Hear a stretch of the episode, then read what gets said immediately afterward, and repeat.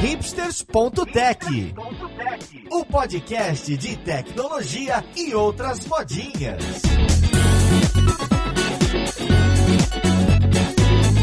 Olá, caríssimo ouvinte, seja muito bem-vindo a mais um episódio do seu podcast favorito. Meu nome é Paulo Silveira, esse aqui é o hipsters.tech e hoje a gente vai falar de Web3 e tudo que tem acontecido nesse universo polêmico.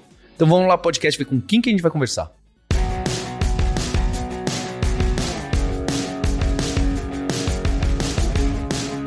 Para a conversa de hoje, eu trouxe aqui o Daniel Cuquet, que é desenvolvedor e fundador da Web3Dev e é meu contemporâneo de faculdade, na graduação e no mestrado. Tudo bom com você, Cuquet? Fala, Paulo. Um prazer estar aqui com você. Adoro o podcast e adoro você também. A gente sempre teve boas trocas em todo tipo de conversa que a gente já teve, então muito, tô muito feliz de estar aqui. E junto com o Cuquet, eu tô aqui com a Ana Bida, que é head de comunidade na Web3 Dev. Tudo bem com você, Ana? Satisfação, Paulo. Tô feliz de estar aqui também com vocês. E para completar, tô com a Heloísa Passos, que é CEO e fundadora da Trex. Oi, Heloísa. Tudo bom, Paulo? Obrigado pelo convite e agradecer ao Dan aí por estar junto aí pra gente poder bater esse papo. Olha que interessante, Web3, blockchain, NFT e cripto, né? São aqueles temas que sempre despertam animosidade na bolha dev, no Twitter, em todo lugar, na verdade, né? No bar, em todo lugar.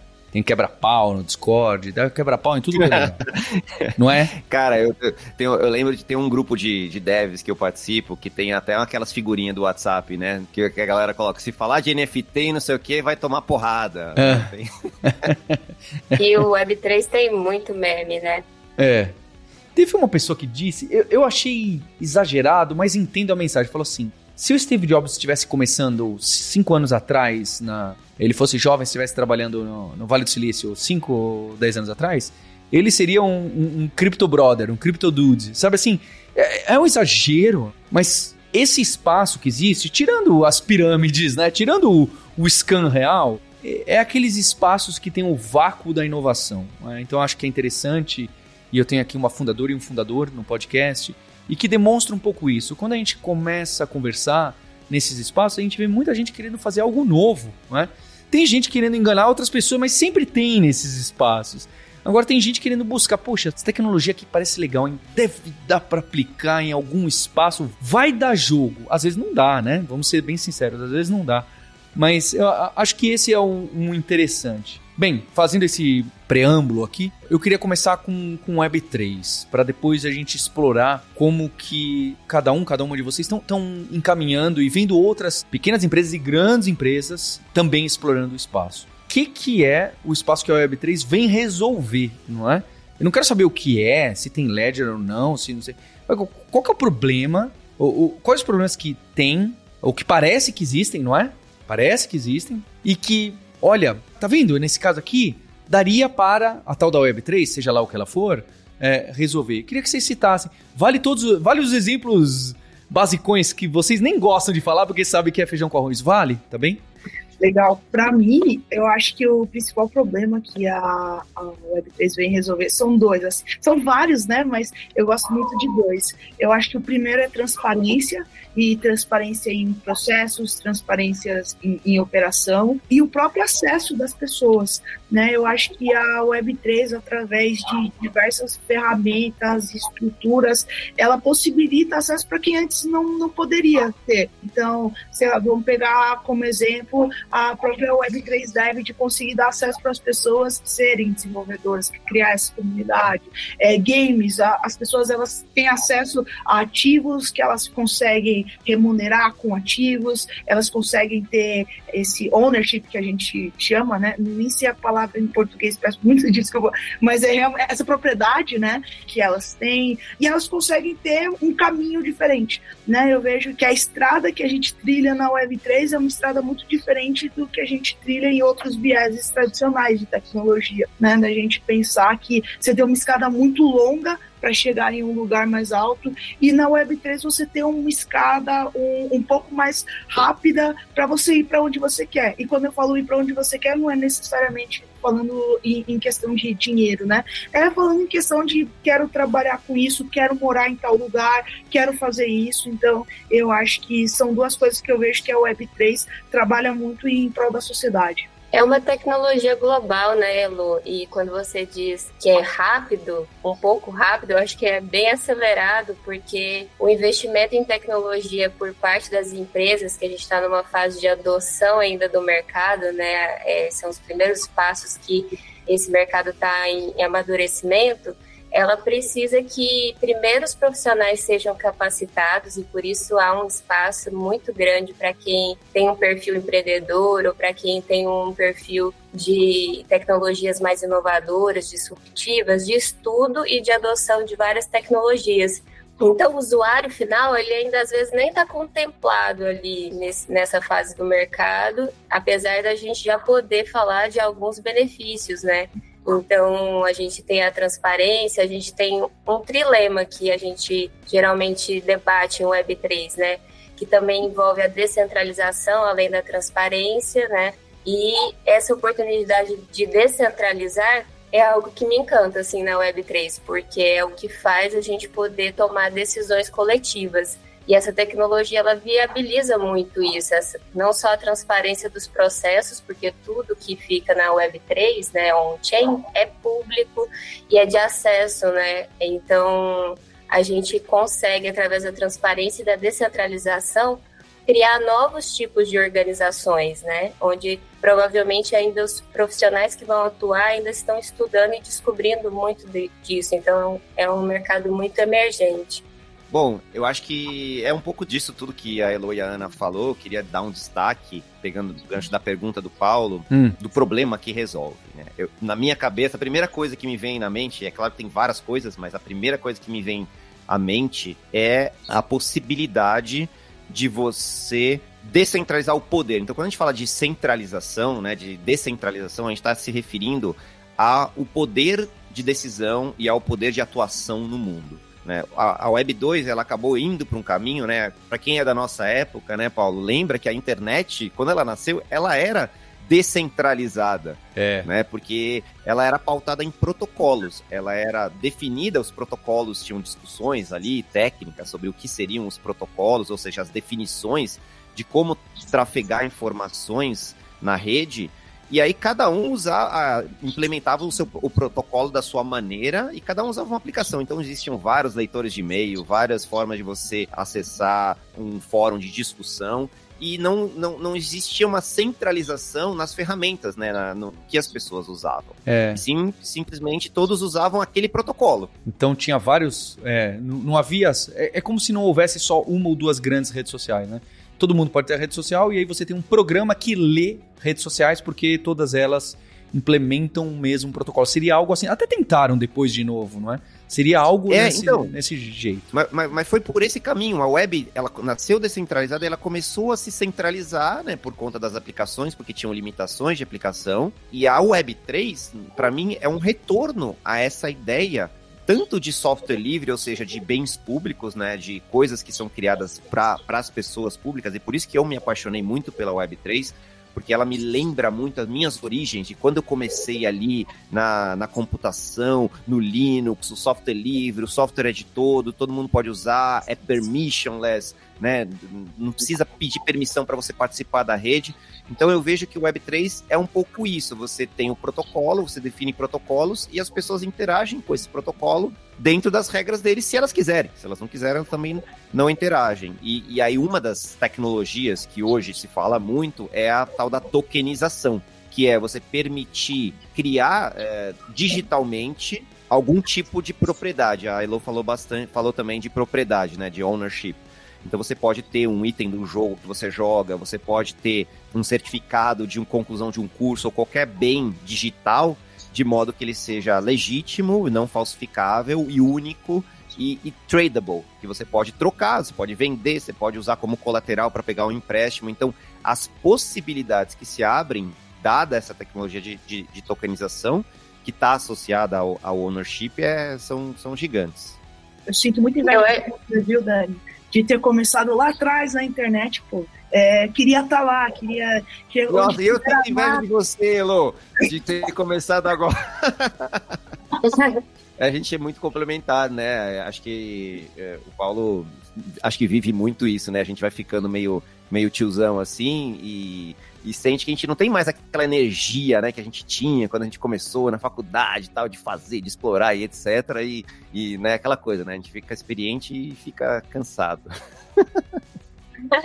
eu achei legal essa mistura de gerações, assim, eu me sinto na ponte entre vocês, porque eu peguei o começo da internet, a fase antes da internet eu ainda criança, mas acima de tudo o que é mais legal desse papo é que a gente falou de Web3 assim já tem alguns minutos. E nenhuma hora a gente citou sobre as criptomoedas. E acaba que muitas das vezes a gente enviesa a conversa de Web3 sempre falando que a solução né, é, é financeira, que tem a questão da propriedade, tem a questão né, de, de poder prosperar mercado emergente, de ter muitas possibilidades, startups nascendo, mas é muito além de cripto, né? Tem as soluções que as NFTs promovem dessa propriedade e eu acho interessante que as aplicações elas são inúmeras assim, né? Dá para agradar vários tipos de, de profissionais, gostos diferentes, né?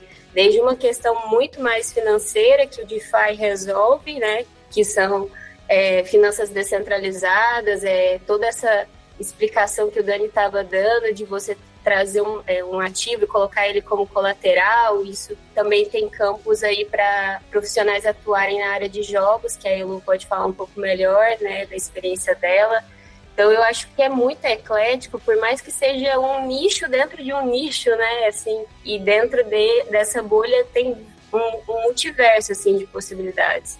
É, quando a gente criou a comunidade, eu lembro, a Web3 Dev, bem no começo, a gente tinha uma das regras que a gente colocou ali é não é permitido, literalmente, não é permitido discutir preço de moeda, se vai subir, se vai cair, se tá. Porque se você entra nos grupos cripto tradicionais, até, né, até então, é só disso que se fala, ah, vai subir, e aquela coisa, especulação financeira, e, e, é muito chato, porque é um espaço super tóxico, super, deixa todo mundo ansioso, não traz nenhum benefício, não ajuda ninguém, a não ser o cara ali que, que tá fazendo o pump and dump ali, tem uma rede, ele, ele compra moeda, fala bem dela, ela sobe, ele vende, enfim, aquele monte de scam que, que a galera tá acostumada, e até entendo, né, essa, essa raiva que que as comunidades têm, é, muitas comunidades têm com, com cripto, porque de fato tem muito disso. Infelizmente, tem muito disso, as pessoas querendo levar vantagem. Então a primeira coisa que a gente falou assim, cara, se você quer falar de preço, vai para outro lugar. Aqui a gente quer falar de tecnologia, a gente quer falar de como resolver problemas reais, como aprender as tecnologias, e, e, isso fez com que a, a comunidade crescesse apesar de, né, do, do, de ser mal visto, né? Hoje a gente tem 7 mil desenvolvedores na Web3 Dev, não foi é, à toa. Acho que esse foi um dos fatores que contribuiu. A gente está falando de tecnologia, a gente fala de zero knowledge, né? E até quando a gente fala cripto, cripto, na verdade, é a tecnologia, criptografia, que existe há, sei lá, décadas. Né? Então, uh, a segurança, né? Tem um outro aspecto que a gente nem falou ainda, mas segurança é muito importante também. Então, então como é que você pode ter o seu, o seu, a propriedade do seu, do seu ativo, do seu jogo, do seu, da sua identidade, do seu dinheiro, qualquer coisa que você vai ser dono, e de maneira segura, que você não tenha, não corra risco de levar um golpe, de ser, ou até de você ter privacidade também dessa informação, ou seja, ao mesmo tempo que na blockchain é tudo público, tem um outro problema, né, que é justamente porque é público, eu, como é que eu tenho garan garantia de privacidade, que ninguém vai ficar olhando ali as minhas transações, se eu tomei um cafezinho, se eu comprei um pão, ou se eu fiz uma coisa que eu não quero que as pessoas fiquem sabendo todos os meus consumos, se a blockchain é tudo público, como resolve? Então, o espaço técnico hoje de, de desenvolvimento Web3, para mim, é discutir esses temas, né? Porque a, a blockchain né, e, e, a Web3 resolve problemas, mas traz outras, né? Porque a gente sabe que quando você resolve um problema, naturalmente já nasce, como diria o Paulo Leminski, os problemas eles têm, eles têm, dão cria, né? Eles fazem você resolve um, já nascem uns quatro na sequência para resolver. Então, é, é bem é, o, que o, o, que o Paulo falou no começo. É um espaço muito de inovação mesmo. Muita inovação. Então, você está sempre no bleeding edge, aquilo que mais novo que tem de discussão sobre tecnologia que pode ter. E por isso é, que é, tão apaixonante. Você não cansa de ver tanta coisa nova, e até às vezes até overwhelmed, né? Fica até maluco e fica aquela síndrome de de fomo, né? De não, não, não, putz, eu não consigo acompanhar de tanta coisa acontecendo. Legal. Realmente tem essa cara de espírito hacker, né? No sentido de curiosidade, aprofundar, de entender, de participar da criação das coisas novas, independente. E eu entendo esse sentimento. Eu, eu queria alguns exemplos concretos, então, de Web3, onde vocês. Pode ser onde vocês estão enxergando um, um caso de sucesso, não é? é? E que é fácil de quem está ouvindo a gente poder perceber. Mas também pode ser algum caso, pode ser um wishful thinking também.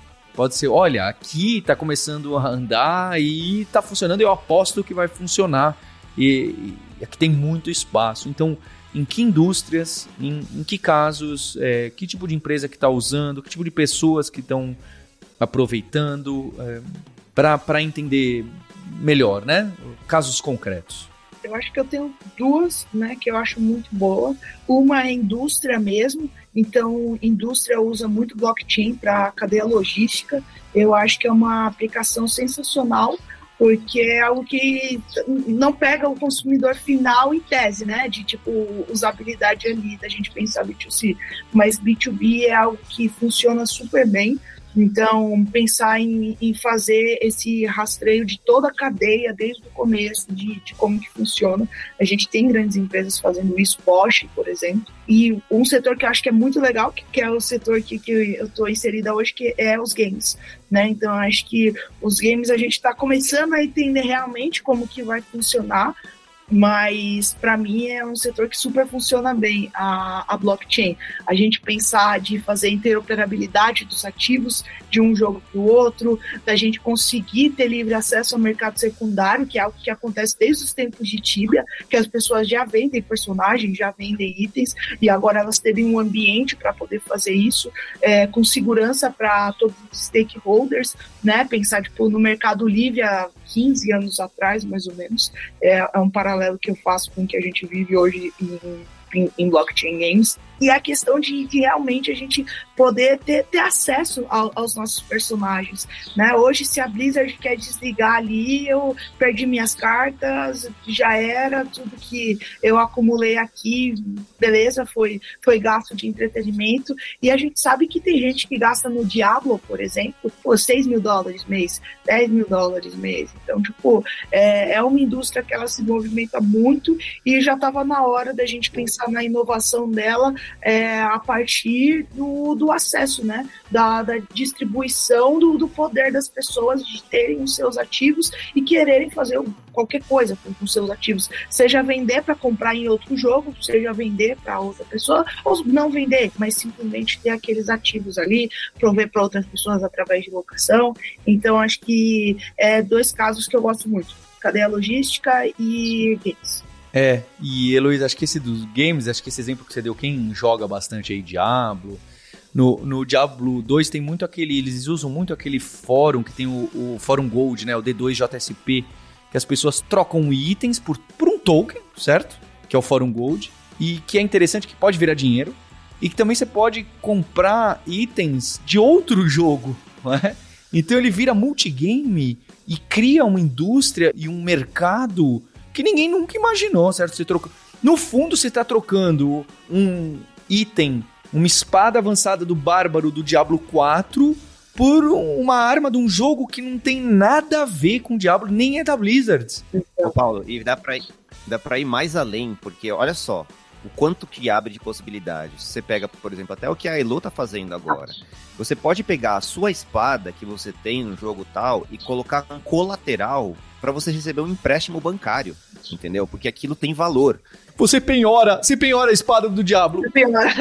penhora, exato, exato. Isso, é sério.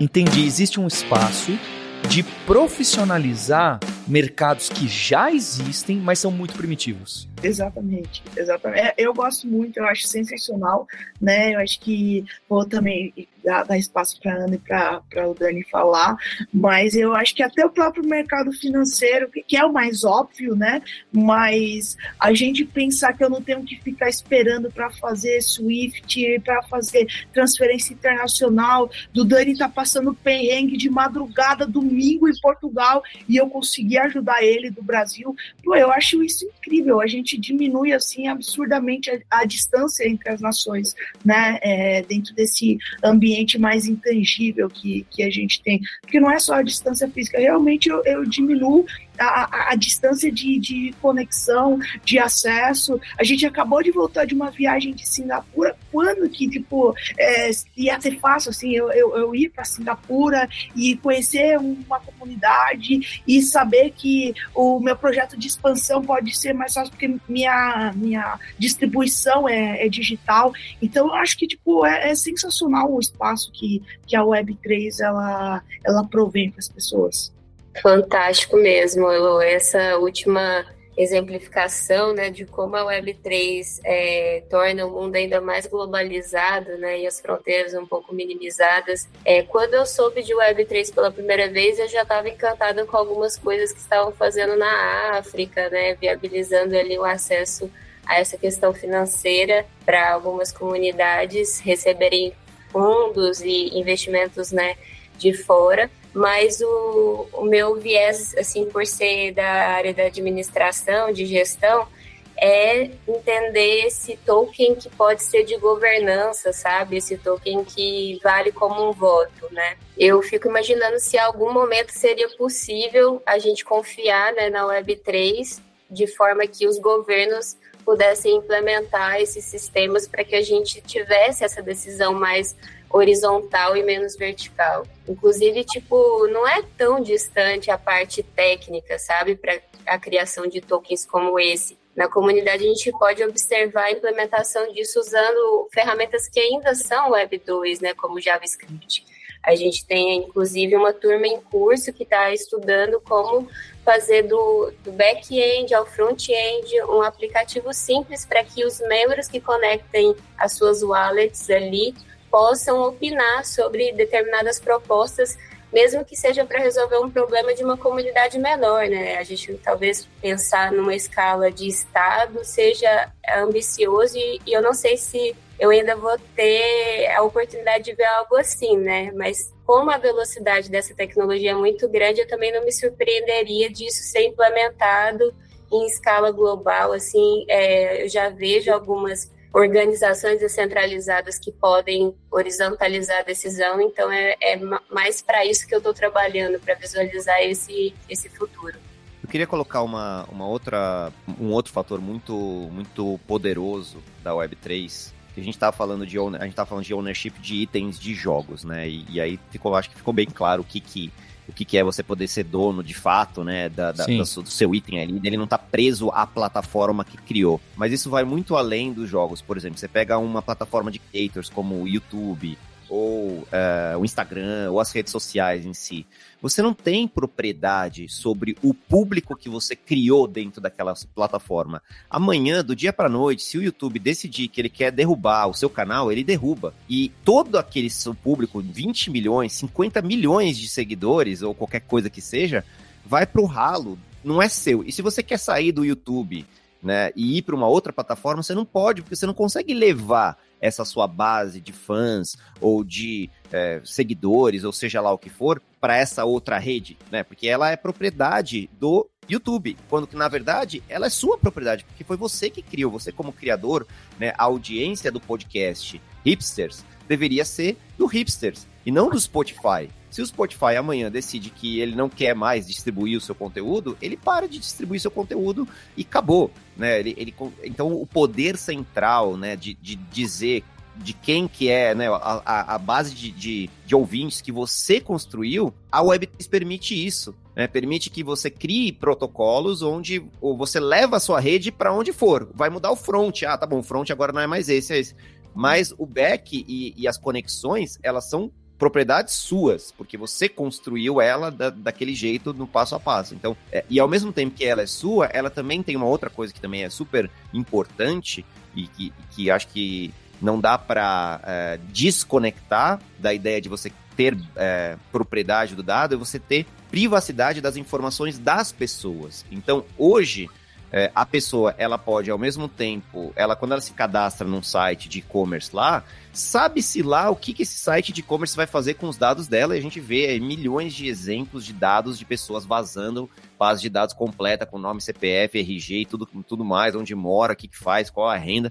É, é absurdo. Por quê? Porque não dá para você confiar em todo mundo para guardar o seu próprio dado. As tecnologias de Web3 permitem que você consiga acessar, né? Eu fico, hoje em dia, é aquele, aquela coisa que deixa que uma, uma, pessoa que é de Web3, ela tem esse sentimento que normalmente quem tá em Web2 não tem ainda muito esse sentimento. Você vai numa loja comprar uma capinha de celular e a mulher pergunta, qual que é o seu CPF? Eu lá quero dar o meu CPF para comprar uma capinha de celular. Hoje você não consegue fazer mais nada, nada no Brasil sem dar o seu é CPF. Bizarro. É bizarro. O que é, uma, é bizarro. E as pessoas não, não pensam, é natural, ah, tá aqui meu CPF né? Como se isso fosse algo natural, quando na verdade não. Ah, mas precisa do CPF, né? Eu fui, no, eu fui num show na semana passada que precisava do CPF. A mulher falou assim: se você não der seu CPF, você não consegue entrar para assistir o show. Precisa, não precisa. Foi feito assim, porque alguém desenhou um sistema assim, mas eu poderia muito facilmente ter uma carteira cripto onde eu assino uma transação ali dizendo, ó, esse aqui sou eu, se você precisar de alguma informação, meus dados, etc, e me contatar depois por algum problema, você tem a garantia de que você tem meu dado. Só que você não tem o dado, só que você tem uma garantia de que você consegue acessar ele caso eu permita. Então, é, com, com, técnicas tipo Zero Knowledge, que você permite provar determinadas cara, coisas para o outro que está precisando de algumas provas, sem necessariamente abrir toda a sua vida né, para a pessoa. Dani, e eu acho que é inevitável quando você toca nesse assunto da gente trazer à tona uma questão que está muito latente aqui no Brasil, que é o Drex, né?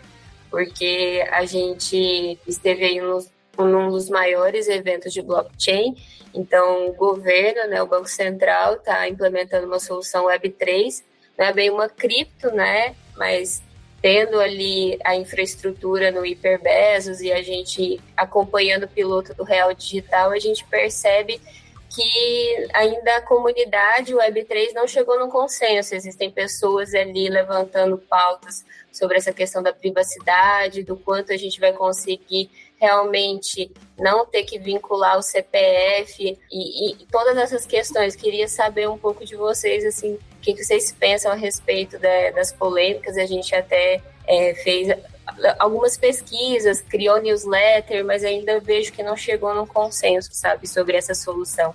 É, eu gravei, inclusive, um podcast com o pessoal do Drex do, do Itaú. Eu espero gravar também com o do Banco Central, que eu gravei do Pix. De qualquer maneira, é um avanço, né? É muito legal ver esse investimento, essa velocidade. E o pessoal, olha, a gente vai ter smart contracts e, e etc. Claro, tem essa questão que eu aposto que para vocês, eu fiz essa pergunta para eles também, da centralização, não é? A opinião, acho que do pessoal que está envolvido diz, bem, a centralização mesmo em Bitcoin, que a gente fala descentralizado, existe uma governança do protocolo que pode estar um pouco descentralizada, mas existe quem define rumos, não é? Não quem não, não dá para você captar o dinheiro do outro, mas existe uma governança, por mais que ela esteja eh, seja fluida, seja espaçada, ela não seja tão organizada, não é um comitê do Banco Central que a cada 45 dias não, não é isso. Claro que não é mas existe, né? Ela tem um outro formato, uma outra cara, mas existe. Vai ser ótimo ouvir a, opinião de vocês também, contrapontos, etc. Eu, eu acho que qualquer adoção de tecnologia é, disruptiva, ela é, ela é positiva, né? Então, se o Banco Central decidir usar é, uma EVM compatible para aplicação do Drex, que é, o, que é o fato, entendeu? Mesmo que seja uma blockchain não pública, é, ainda assim está usando um, um, um, smart contract escrito em Solidity.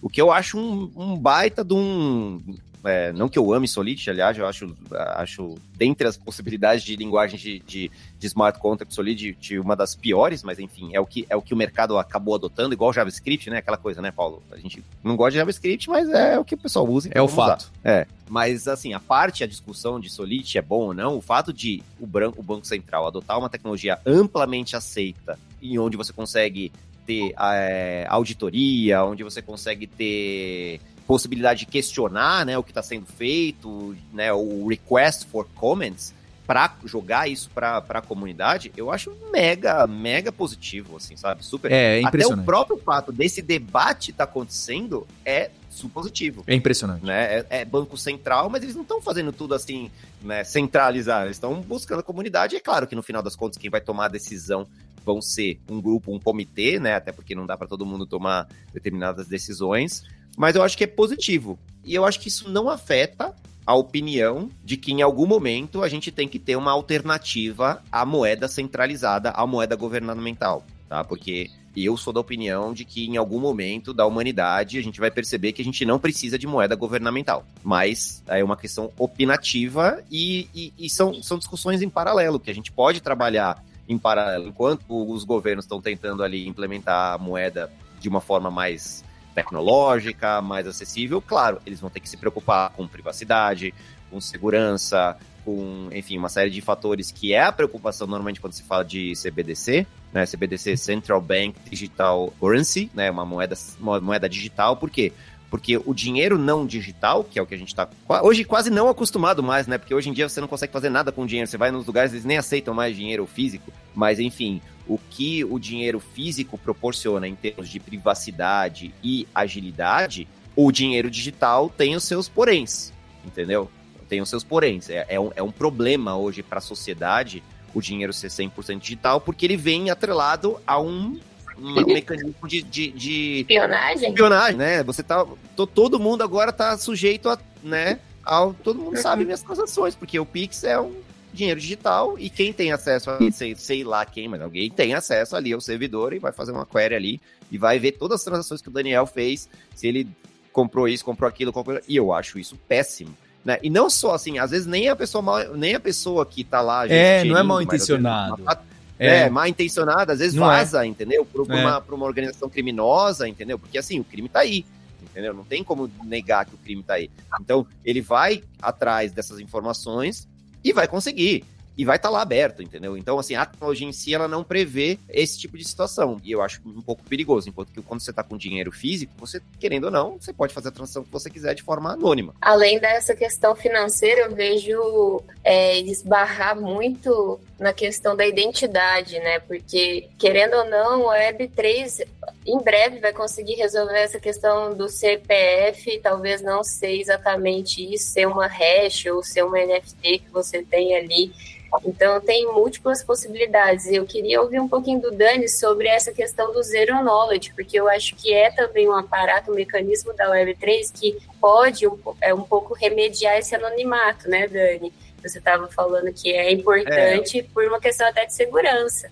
É, eu acho que a gente teria que fazer um, um, podcast inteiro só de Zero Knowledge, porque é uma coisa que eu, assim, tô completamente apaixonado, já, já tô estudando já faz algum tempo, e assim, é uma tecnologia super, super nova, e algumas vezes até um pouco complicada e difícil de, né, de, de, absorver assim num primeiro momento. é um conceito? É um conceito. É um conceito que é o seguinte: você tem uma informação, conceitualmente, Zero Knowledge é fácil de entender. Você tem uma informação que é sua, que é privada e que você quer de alguma maneira provar para uma outra pessoa que você tem essa informação sem abrir essa informação para outra pessoa, né? E aí existem técnicas matemáticas que permitem você fazer esse tipo de prova né, usando né, as técnicas de, de zero knowledge. Então, por exemplo, sei lá, vou dar um exemplo prático até para não ficar tão abstrato. Você. Um, um, exemplo que eles sempre dão, né? Você tem aquele livro do Onde está o Wally? Lembra aquele livrinho que tem Onde está o Wally, né? Uhum. Então você tá vendo lá a figura, aí você fala assim, achei. Né? Você quer provar para alguém que você achou o Wally, mas você não quer mostrar onde tá o Wally, porque você não quer que a pessoa saiba onde o Wally tá, porque ela também tá procurando. Mas eu achei. Como é que eu provo que eu achei? Então, como é que eu faço isso? Eu pego uma folha de papel gigante, né, do tamanho, sei lá, de uma parede. Eu faço um furinho nessa parede, nessa folha de papel. Eu pego o livro do Wally, vou do outro lado da parede e boto o óleo bem no furinho. Então a pessoa que está do outro lado, ela vai ver o óleo, ela vai ver só o óleo, mas ela não sabe dentro do contexto do livro onde que tá o óleo, mas ela sabe, eu consegui provar para ela que eu sei onde ele está, né? Então esse é um, esse é um exemplo, né? Claro que é, não é exatamente assim que funciona a, o, o Zero Knowledge, mas que existem maneiras da gente conseguir abrir a informação de é, né, provar para alguém determinadas coisas sem necessariamente abrir a informação. Então eu poderia provar, por exemplo, que eu tenho um tal do bancário acima de um determinado valor, sem dizer qual é o meu saldo. Ou eu poderia provar para alguém que eu tenho uma certificação de ciência da computação sem necessariamente abrir qual é a faculdade que eu fiz a ciência da computação. Então existe uma série de possibilidades que se abrem né, com, a, a com as provas de, de zero knowledge. Né? Então é isso que está sendo estudado no momento. Inclusive, é, a Ana falou muito bem sobre identidade. Você tem agentes que emitem certificados, por exemplo, é, você tem a USP que emite o certificado ali de conclusão de graduação. Aí você tem o governo que emite o CPF. Aí você tem o banco que emite um, um crédito para você. Você tem todas essas, essas entidades que emitem informações sobre você e você quer ter, ser dono dessa informação para poder usar. Então eu quero provar para alguém, ali, por exemplo, a mulher do show que eu fui, eu quero provar para ela que eu tenho um CPF e que meu CPF não está, vamos dizer assim, negativado. Mas eu não quero que ela saiba meu CPF. E eu conseguiria, com o Zero Knowledge, provar para ela que eu tenho um CPF, que ele não está negativado e que ela pode me permitir entrar no show sem saber o meu CPF né? Ou de repente, eu posso provar para ela que o, meu, o número do meu CPF termina com 56. Eu não dei meu CPF inteiro, eu só dei os dois últimos dígitos, né? Como a gente faz hoje, né, no, no, cartão de crédito. Eu não passo o número inteiro, passa só os primeiros dígitos. Como uma forma de, ó, eu tenho um cartão de crédito, ele é válido, ele funciona, mas você não precisa saber o número dele inteiro. Você sabe só uma você parte tem uma aplicação uma aplicação de antifraude, né, também, Dani, porque pô, a quantidade de golpes que vão surgir a partir também da mesma tecnologia, até com o incremento de AI, né, se agora a gente tem talvez até um viés assim biológico para comprovar nossa identidade, né? Porque é muito fácil às vezes falsificar essas identidades digitais e tendo agora uma série de tecnologias recorrendo a esse fator de tipo, será que a voz é capaz? Será que a íris é capaz de comprovar essa identidade, né? Então, o Zero Knowledge somado a isso, eu acho que ganha uma força de antifraude muito grande, assim, que essa descentralização das nossas identidades acaba é, fragmentando um pouco a nossa prova social de algum determinado tipo de capacitação ou de alguma é, capacidade de entrar ou ir e vir, né? Seja no ingresso que você se citou ali para entrar no show, né? Que os NFTs já resolvem muito disso, inclusive não só para um evento específico, mas para toda uma rede de comunidade, uma rede de benefícios. Eu acho que a Web3 está muito realmente para além do que seria o cripto. Tem o Zero Knowledge, tem as NFTs, tem as, todas essas camadas de, de tecnologias que se complementam. É, eu tô bem. Confesso que tô impressionado, tá? Porque vocês conseguiram diminuir um pouco o meu preconceito, tá? é. Eu não falei tanto no começo para também não deixar todo mundo constrangido. Mas é. é. o preconceito, ele é fruto da falta de conhecimento, né? Normalmente é, é isso, né, é Paulo? A gente, é. Quando a gente não conhece algo, a gente sempre vai ter preconceito por qualquer assunto. E quando a gente é. vai a fundo, de fato, o preconceito cai, porque é natural. E, e a Web3 Dev nasceu justamente por causa disso. Porque a gente quer que as pessoas tenham acesso ao conhecimento para elas chegarem à própria conclusão dela, né? E não ficar simplesmente só repetindo, né? Ah, cripto é tudo scam e etc, etc. Infelizmente, a gente ainda tem mídias centralizadas fazem às vezes um, até um serviço, né, para a própria tecnologia de enaltecer, porque claro que, né, o Cidade Alerta lá tá sempre, né, o crime, o crime vem de notícia, né, a, a, o problema, o que tá ruim vende muito mais do que uhum. o que tá funcionando, tá criando. Então a gente tenta meio que, de certa maneira, até sair um pouco desse, desse viés e fazer um, algo produtivo para a sociedade. Esse é, esse é o propósito da comunidade e a gente não sabe tudo, com certeza.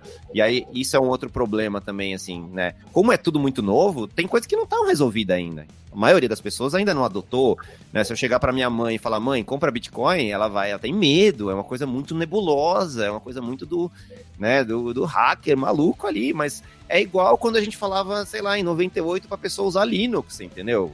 Quando você chega em 98 e fala, oh, usa Linux. Meu Deus, como assim? Linux? Não dá pra Vai usar estragar Linux. meu computador. Vai estragar meu computador. né? Então tem essa, né, hoje, então a, a adoção de uma nova tecnologia, ela passa por esses fa fases, né, dos, das, das pessoas que nem eu, meio malucas, que não estão nem aí pra... Eu, você acha que eu já não perdi dinheiro com o meu mundo cripto? Já perdi dinheiro. Já fui, já caí em golpe. Faz parte, mas assim, eu já eu sei que onde eu tô pisando, então assim, eu tô calculando o risco controlado, mas obviamente já fui enganado, já, Uhum. já perdi. E, enfim, eu gosto de, de estar num lugar onde eu tô aprendendo. Se eu tô aprendendo, eu tô feliz. Então, é. Tipo, é um evento canônico, Dani. Quem tá em, em cripto perder dinheiro. Eu acho que é um evento canônico. É o É, batismo, né? É, a Não é, não é, não é se, é quando, né? É tipo deve fazer delete sem where, né?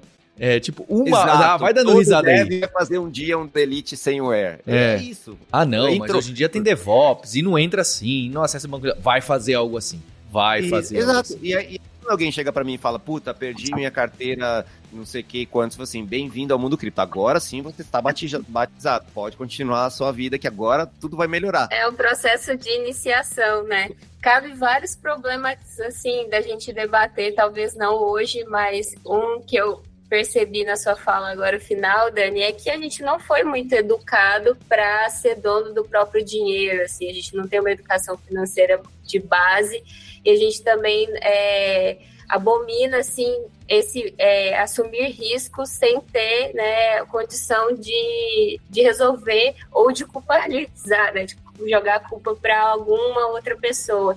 E na Web3 não tem como você fazer isso, porque, tipo assim, você é dono dos seus ativos, você tem a responsabilidade de saber. Então, é um processo de educação, né, para que a gente possa realmente implementar essa tecnologia no planeta. Não, e é uma transformação cultural absurda. Quando você fala assim, né? Quando você tira o poder do Estado ou do banco de cuidar do meu dinheiro. Quando você diz assim, ó, quem vai cuidar do meu dinheiro sou eu. E quando- quando cada pessoa disser isso, eu acho que a gente vai estar num lugar melhor, né? Onde a gente puder. Mas, claro, eu, eu só vou poder cuidar do meu dinheiro se eu tiver educação, se eu tiver condições e se os sistemas forem feitos de uma maneira a me proteger. Porque não adianta nada um sistema não ser né? Por que, que as pessoas começaram a adotar o banco, né? Porque, cara, se você começa a andar com mala de dinheiro ou de ouro por aí, você vai ser roubado, né? Então o banco ele era uma solução para um problema real das pessoas, né? E agora eu vejo que o Web3 é uma solução para os problemas que surgiram por conta da, da, da evolução mesmo da humanidade. A gente foi evoluindo, evoluindo, evoluindo, e hoje eu vejo que o dinheiro governamental e os bancos eles trazem obviamente, soluções, mas também trazem outros problemas, né? Como essa coisa de você não ter. Você tem que sempre achar um culpado ou alguém para responsabilizar pela perda do seu dinheiro, né? Então, você, quer pagar esse preço? Aí cada um vai ter que decidir. Eu acho que tinha que ser livre. Tem gente que quer guardar no banco, beleza, guarda no banco, é sua opção. Você quer guardar, mas você tem que ter a opção. Né, o problema hoje do, é, do, da Web 2 é que a gente não tem opções. É muito monopólio. E monopólio é sempre sujeito a abusos, a falta de né, serviço ruim, serviço caro, quem paga no fim é a sociedade. Então, a possibilidade de você abrir um Web3, um banco descentralizado, onde, cara, se você não quiser, ah, não gostei desse aqui, quero ir para o outro, tá, eu consigo mover, aperta um botão, mover toda a minha infraestrutura financeira para esse outro lugar. Imagina se você pudesse mover toda a sua infraestrutura financeira de um lugar para o outro num clique. Né? No Brasil tentaram, então, né, tem o Open Bank, que é uma coisa nesse caminho né? Mas ainda assim eu dependo dos três, quatro, cinco bancos ali que estão rodando. Não tem muito para onde fugir, né? E não, não, tem como entrar novos players. É um, é um mercado super fechado. Então eu acho que o que a gente está vivendo hoje é um espaço onde a gente está tentando fazer um, algo diferente. Mais uma vez, né? Desde, desde sempre, tentando fazer algo diferente. Bem, foi uma aula aqui, queria agradecer Heloísa, Ana, o Cuquia. Queria também aproveitar só para fazer uma reflexão final, porque o, Daniel Cuquier, eu estudei junto com ele e ele também eh, foi gestor de, de equipes, equipes de tamanho significativo. E, e hoje em dia ele tem um, uma empresa que tem uma equipe menor onde ele consegue atuar como desenvolvedor e participar dessas discussões técnicas. E, e eu, eu segui para outros lados de carreira, de educador, de gestor e etc. Então acho que é interessante a gente ver, especialmente como no Hipsters, tem muita gente que está aí no meio da carreira, está no começo da carreira, que a gente pode ter sempre esse espaço né, de, de decisão, de escolha, você vai mais para gestão, mais para liderança técnica, mais para o técnico. Esses espaços existem e cada e tem trade-offs, não é? Então acho que é muito interessante quando sempre quando eu trago algum colega aqui de do meu começo de, da vida de tecnologia ou quando eu comecei a estudar, acho que vale também como uma reflexão para você, ouvinte. Então fica aqui meu agradecimento para você pelo download, pela audiência. E eu vou trazer mais sobre Web3, cripto, Drex no, futuro. Espero trazer e quero ver seu comentário aí no Twitter, sua raiva, frustração, sua carteira que foi perdida e ninguém mais sabe a chave porque você anotou no papel e guardou no travesseiro. Então a gente tem um compromisso na próxima terça-feira. Hipsters, abraços. Tchau.